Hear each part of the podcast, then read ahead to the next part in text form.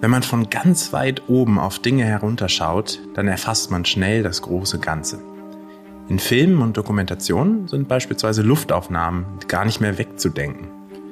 Heute sind solche Aufnahmen schnell gemacht und die Technik passt fast in jede Hosentasche. Aber früher sah das ganz anders aus. Welche Rolle der Blick von oben im Naturschutz spielt und früher gespielt hat, das erfahrt ihr in der heutigen Folge von Hinter dem Zoo geht's weiter.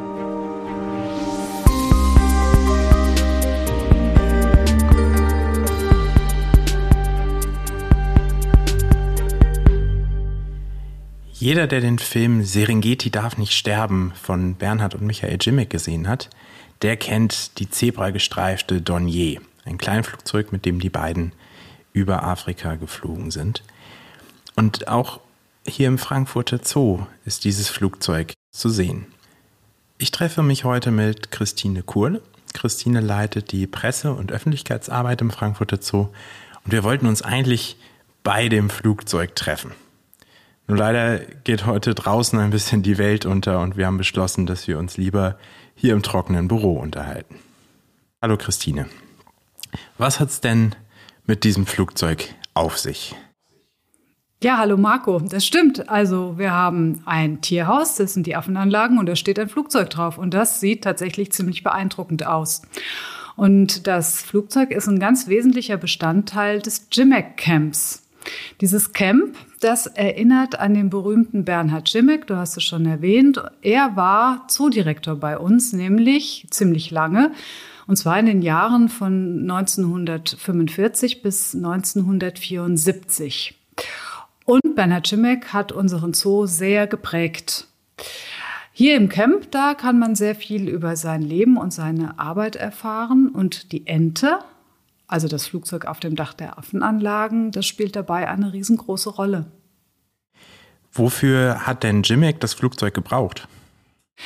Als Jimmick mit seinem Sohn Michael Ende der 1950er Jahre nach Tansania reiste, um dort die Serengeti zu erforschen, war dieses Flugzeug oder ein baugleiches Flugzeug, das war damals sogar eine richtig innovative und sehr wagemutige Idee. Das war das Mittel der Wahl, um die großen Wanderungen der Knus und Zebras zu verfolgen.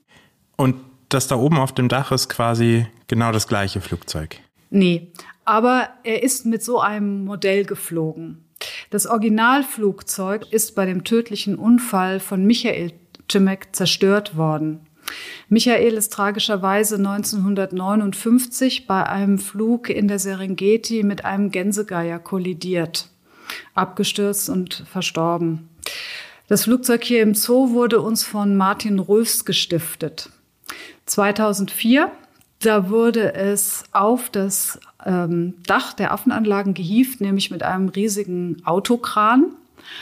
Und seitdem steht es dort und was irgendwie so eine ganz hm, charmante Geschichte am Rande ist, es brüten jedes Jahr ganz viele Spatzen darin. Das ist wirklich, das ist schön und es ist auch schön zu sehen und hat natürlich auch was mit Fliegen zu tun. Äh, dem Flugzeug an sich tut's nicht so gut, also auch das musste seit 2004 schon das ein oder andere Mal saniert werden, aber wir finden es gut und verhindern äh, das auch nicht, dass die kleinen Spatzen darin brüten. Naja, aber das Flugzeug an sich ist tatsächlich geflogen, aber nicht in Afrika. Und das Jimmick Camp selber soll ja an Jimmick und seine Arbeit und auch an, an Michael Jimmick erinnern. Welche Rolle hat er denn für den Zoo und den Naturschutz generell gespielt? Also eine, die nicht zu unterschätzen ist. Er war seiner Zeit eigentlich weit voraus. Er war in vielerlei Hinsicht ein Pionier und hat sehr innovativ gedacht. Also Stichwort Tierzählung vom Flugzeug aus, das hatten wir ja gerade schon erwähnt.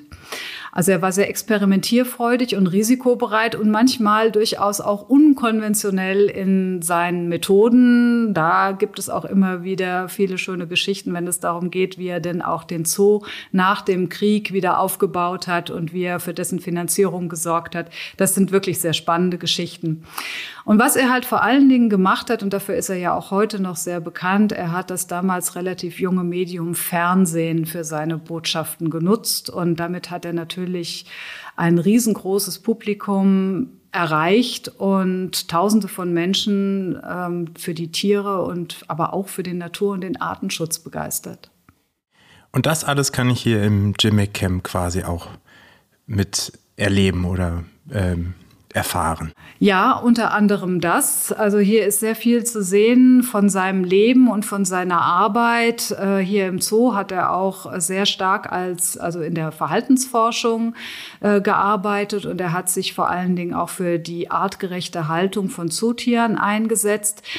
Das konnte er deshalb so gut, weil er unendlich viel Wissen auf seinen Reisen gesammelt hat, auch gerade in die Serengeti. Er hat beobachtet, er hat gesehen, wie die Tiere leben, wie sie miteinander leben und hat das zur Grundlage genommen, um hier im Zoo äh, sei es in der Gehegeeinrichtung, aber auch die Möglichkeiten, die die Tiere bekommen, dass die eben wirklich möglichst nah an den wildlebenden Verwandten dran sind.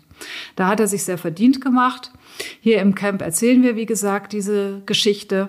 Es war jetzt aufgrund der Corona-Pandemie leider über viele Wochen und Monate komplett geschlossen. Die Zeit haben wir aber gut genutzt und mit Hilfe der Maschner Stiftung haben wir das ganze Camp umfangreich renoviert. Und jetzt strahlt es wieder und ganz bald wird es auch wieder zugänglich sein. Das klingt natürlich spannend. Das heißt, wenn man jetzt demnächst wieder im Frankfurter Zoo ist, kann man sich dieses Camp anschauen. Und wir bleiben beim Thema Fliegerei, denn ich spreche jetzt mit Anna Laroya. Die arbeitet als Buschpilotin in Tansania.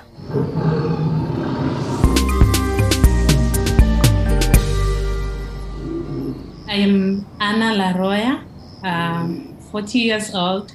ich bin Anna Laroya, ich bin 40 Jahre alt und arbeite für das Tansanische Wildtierforschungsinstitut, kurz TAVIRI. TAVIRI arbeitet mit dem Ministerium für Umwelt und Tourismus und mit der ZGF zusammen. Aktuell arbeite ich im Ngorongoro Naturschutzgebiet. Dort bin ich Pilotin und als Pilotin mache ich regelmäßig Patrouillenflüge, aber auch Flüge für Tierzählungen. In aerocensuses we do animal countings from the air. Und wie können solche Tierzählungen dann beim Naturschutz helfen?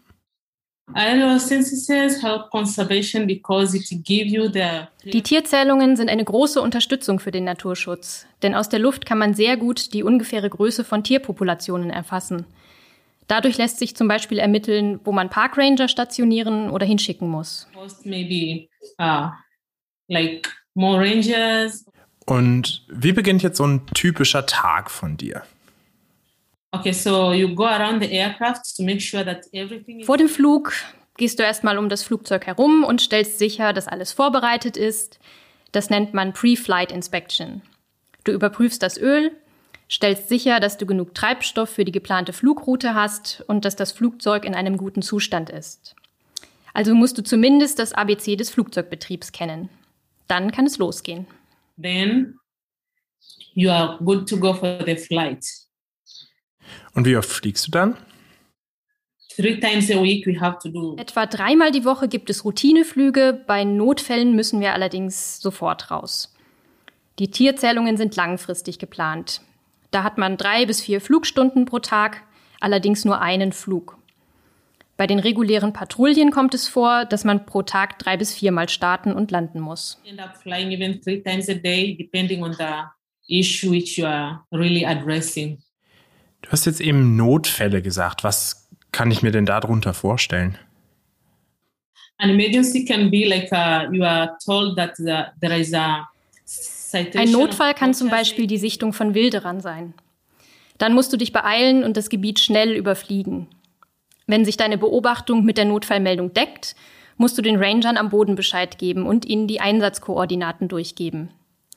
Manchmal muss ich die Ranger auch führen, sodass sie einen besseren Überblick bekommen. And sometimes you are forced to guide the ground crew. Viele der Hörerinnen und Hörer sind ja sicher schon mal geflogen, aber vermutlich eher in einem Touristenflieger in den Urlaub. Wie unterscheidet sich das denn von einem Flug mit dir? Actually, there is a very big difference from the plane. Uh, Erstmal sind die Flugzeugtypen grundsätzlich sehr unterschiedlich. Die Flugzeuge, die wir im Naturschutz einsetzen, sind sehr klein. Bei Tierzählungen nutzen wir normalerweise vier Sitzer, also passen maximal vier Personen rein. Die Flugzeuge sind auch sehr laut. Man muss die ganze Zeit ein Headset tragen. Aber man kann auch die ganze Zeit mit der Pilotin oder dem Piloten sprechen. Außerdem sind wir freier im Flug. Wenn einer meiner Passagiere etwas am Boden sieht, dann kann ich einfach noch eine Runde drehen, damit wir uns die Sache genauer ansehen können. Wir fliegen außerdem sehr niedrig, da hat man einen großartigen Blick. Du bist herzlich eingeladen, einmal mitzufliegen. One day I can get a chance to fly even you around. Das klingt nach einer tollen Idee. Wie ist denn bei dir der Bordservice? It is comfortable depending on what you think. Wenn du Spaß an dieser Art der Fliegerei hast, dann gefällt dir das. Ich finde es angenehm. Man kann sich während des Fluges unterhalten und man ist auch nicht so schnell unterwegs. Leute, die leicht Angst bekommen, fühlen sich vielleicht nicht so wohl. Aber ich kann auch ganz vorsichtig fliegen und dann gefällt es eigentlich allen. Toiletten gibt es natürlich keine und auch kein Essen. Aber Wasser kann ich auf meinen Flügen anbieten. But uh, we can offer you water sometimes. Und was macht die Flugzeuge so wichtig im Naturschutz? Hmm. For management reason, it's It is very important to use uh, airplanes Für das Parkmanagement sind die Flieger sehr wichtig, denn du kannst direkt vor Ort Entscheidungen treffen und intervenieren.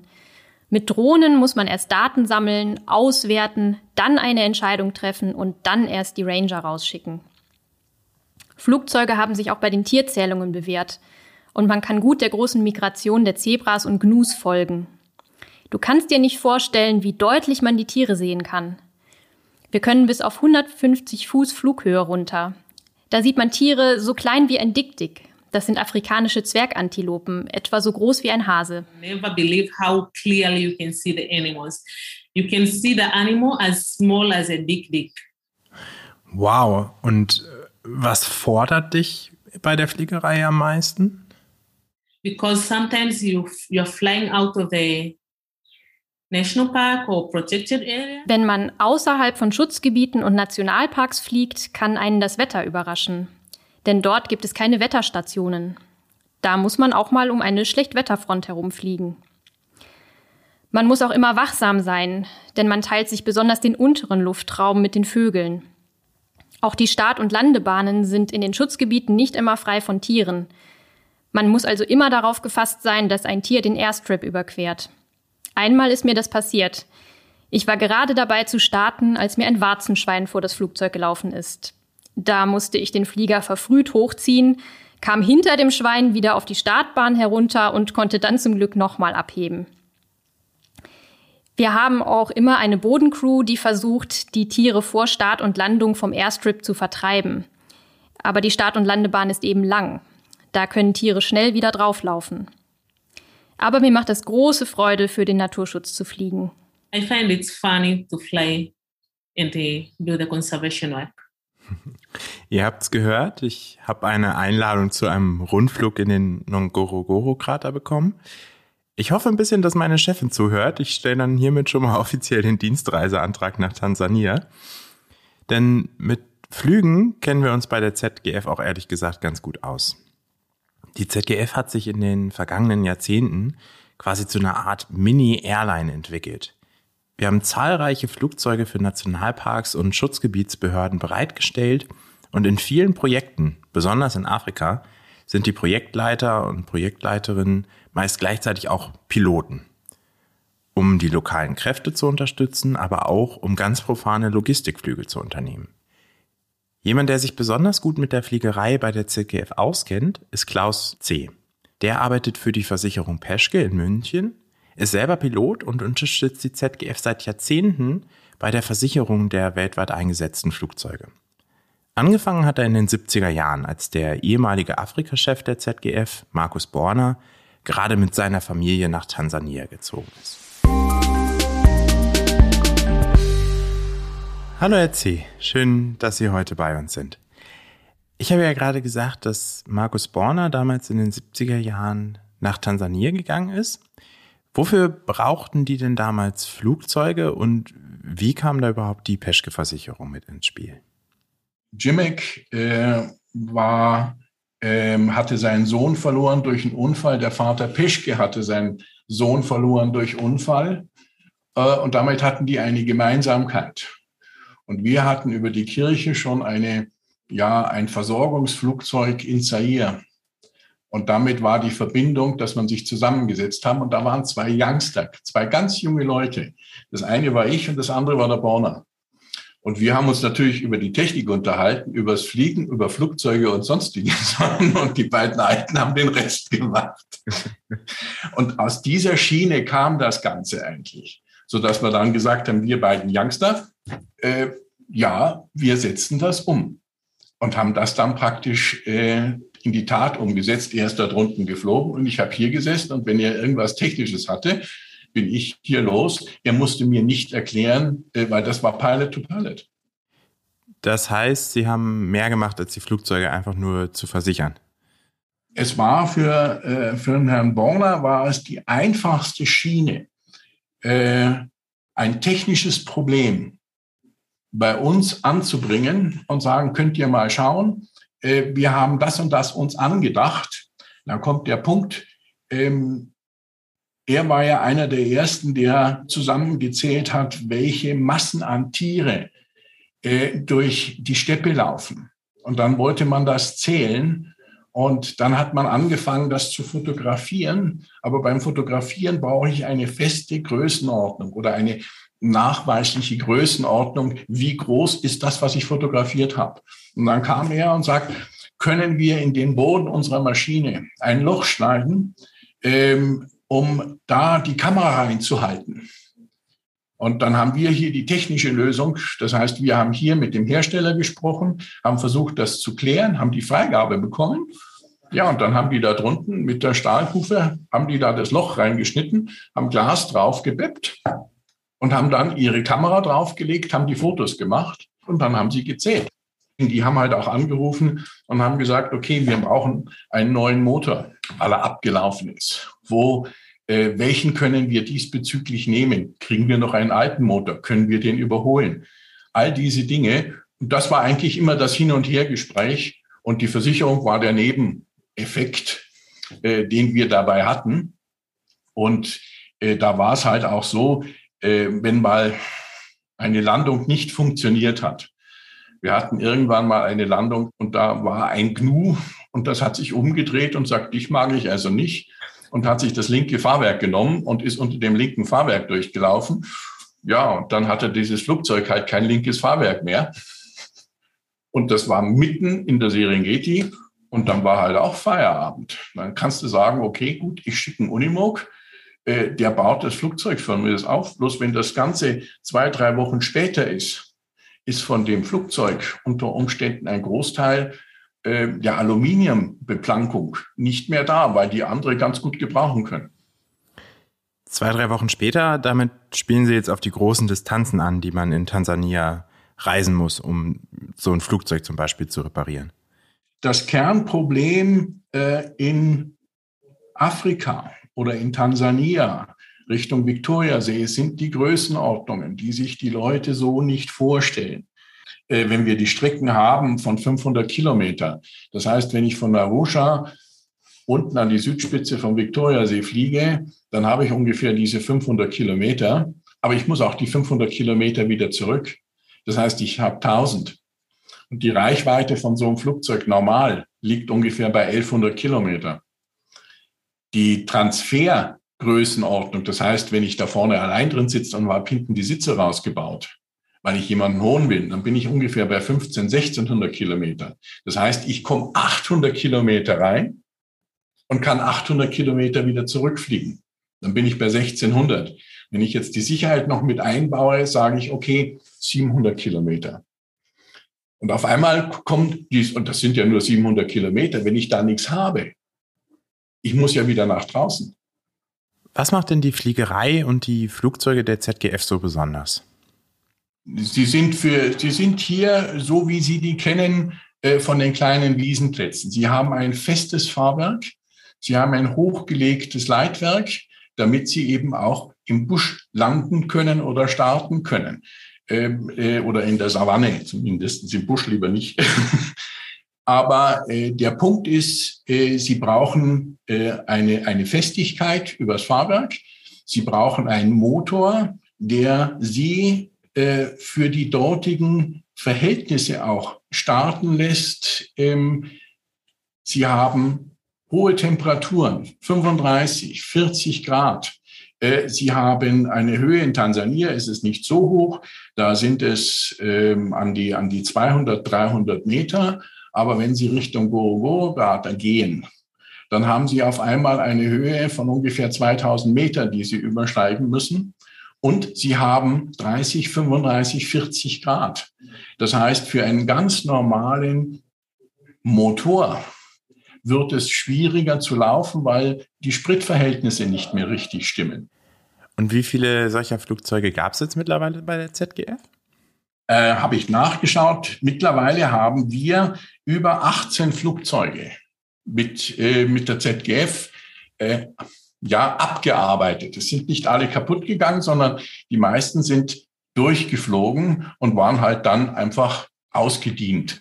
Im Moment sind in, äh, im Zentralbereich um Tansania herum sechs oder vier große Flugzeuge, sechssitzig, wiederum äh, mit der Möglichkeit, dass ich hinten jemanden reinlegen kann oder jemanden transportieren kann oder auch mehr Leute transportieren kann. Äh, eine kleinere oder vielmehr zwei kleinere Maschinen, die ähm, nicht ganz so hoch fliegen, aber gut zum Zählen sind. Das heißt, da kann man dann in 500 Meter Höhe äh, gut runterfliegen und kann rausgucken und kann sagen, okay, äh, die ziehen jetzt nach links rum und die ziehen rechts rum und kann das zuordnen. Das passt. Und dann auch mit Ihrer Frage, es sind acht Drohnen in der Arbeit. Die Drohnen sind natürlich sehr praktisch, aber die Reichweite ist nicht so groß. Mit der Drohne können Sie also, ich sage jetzt mal, selbst wenn es, äh, lassen wir mal die Gesetzlichkeiten außen, außen vor, äh, fünf Kilometer Reichweite und dann ist schon wieder Feierabend. Äh, nur hier in der Serengeti reicht die, die Reichweite nicht. Das heißt, die, das ist zum, Über, zum Überwachen oder zum Gucken und zum Schauen perfekt, aber nicht als, als kompletter Ersatz. Das funktioniert zumindest derzeit noch nicht. Das sind ja eine Menge Flugzeuge, die Sie mit versichert haben. Da kennen Sie doch dann bestimmt auch alle Gefahren, die beim Fliegen eine Rolle spielen. Was ist denn in der Geschichte der Fliegerei bei der ZGF schon so alles passiert? Äh, wir hatten nach dem Tod äh, von äh, Jimmix Sohnemann äh, in der Serengeti keinen einzigen Toten. Wir hatten hm, sieben oder acht äh, Totalschäden oder nicht mehr reparable Schäden, aber das waren einfach Blechschäden ab und zu mal Verletzte, aber es war immer so, dass man sagt, hm, ja, geht.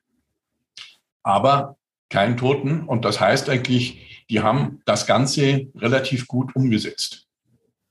Trotzdem ja eine sehr außergewöhnliche Versicherungsleistung. Da gibt es doch bestimmt ein paar Geschichten, die Ihnen besonders in Erinnerung geblieben sind. Wir haben vor nicht ganz langer Zeit ähm, eine, ähm, ja, eine kleine Husky ähm, da kam eine, ja, eine Gewitterfront, die ist durch dieses Camp gelaufen. Und die hat dieses kleine Flugzeug, ein zweisitziges Hochdecke-Flugzeug, einfach nach oben genommen wie ein Kran und wie in einer Faust zusammengedrückt und fallen gelassen. Und das Flugzeug fiel dann runter, da war keine einzige Fläche mehr irgendwo gerade. Und ohne größeren Personenschaden. Ohne, da war keiner drin, Gott sei Dank. Die hatten das fest angebunden. Die saßen unten in ihren Zelten und haben gehofft, dass das Gute drüber geht. Und äh, das, nein, das passiert. Und das hast du, äh, und da musst du einfach sagen, ja, äh, die Sturmschienen passen, äh, dass du einfach nichts dagegen tun kannst. Und das muss man einfach akzeptieren. Vielen, vielen Dank für das Gespräch. Das war sehr aufschlussreich. Dankeschön. Einen besten Gruß nach Frankfurt. Ich wünsche Ihnen was.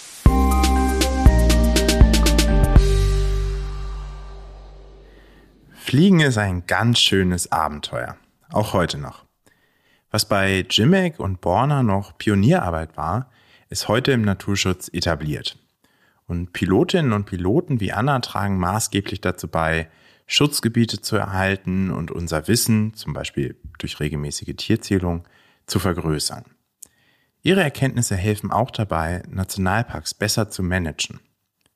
Ich bin Marco Dinter und ihr hört mich das nächste Mal wieder bei Hinter dem Zoo geht's weiter. Aber bevor wir heute Schluss machen, möchte ich euch noch ein paar Worte von Anna mit auf den Weg geben. Ich hatte sie am Ende unseres Interviews gefragt, was sie bei der Fliegerei am meisten vermisst. Und das war ihre Antwort. I really like to encourage uh, women to join the aviation in conservation because since 2009 I'm all alone as a woman. So I have to work with uh, all male, male pilots. So sometimes they don't understand really the challenges we women face, and you have to be tough to go with them. So I really like to encourage some more women to join, and it's so fun. And uh, I can assure them that there is an always a way to balance between their families and their work.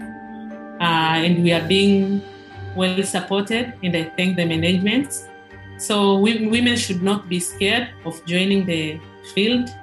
It is so fun and we are doing good. They should come and join me and we move the conservation ahead. Ich möchte gerne noch Frauen dazu ermutigen, für den Naturschutz zu fliegen. Seit 2009 bin ich die einzige Pilotin bei Taviri und alle meine Kollegen sind Männer. Da muss man ganz schön tough sein. Deswegen möchte ich mehr Frauen ermutigen, zur Fliegerei zu kommen. Es macht so viel Spaß und es ist möglich, Familie und Beruf miteinander zu vereinbaren.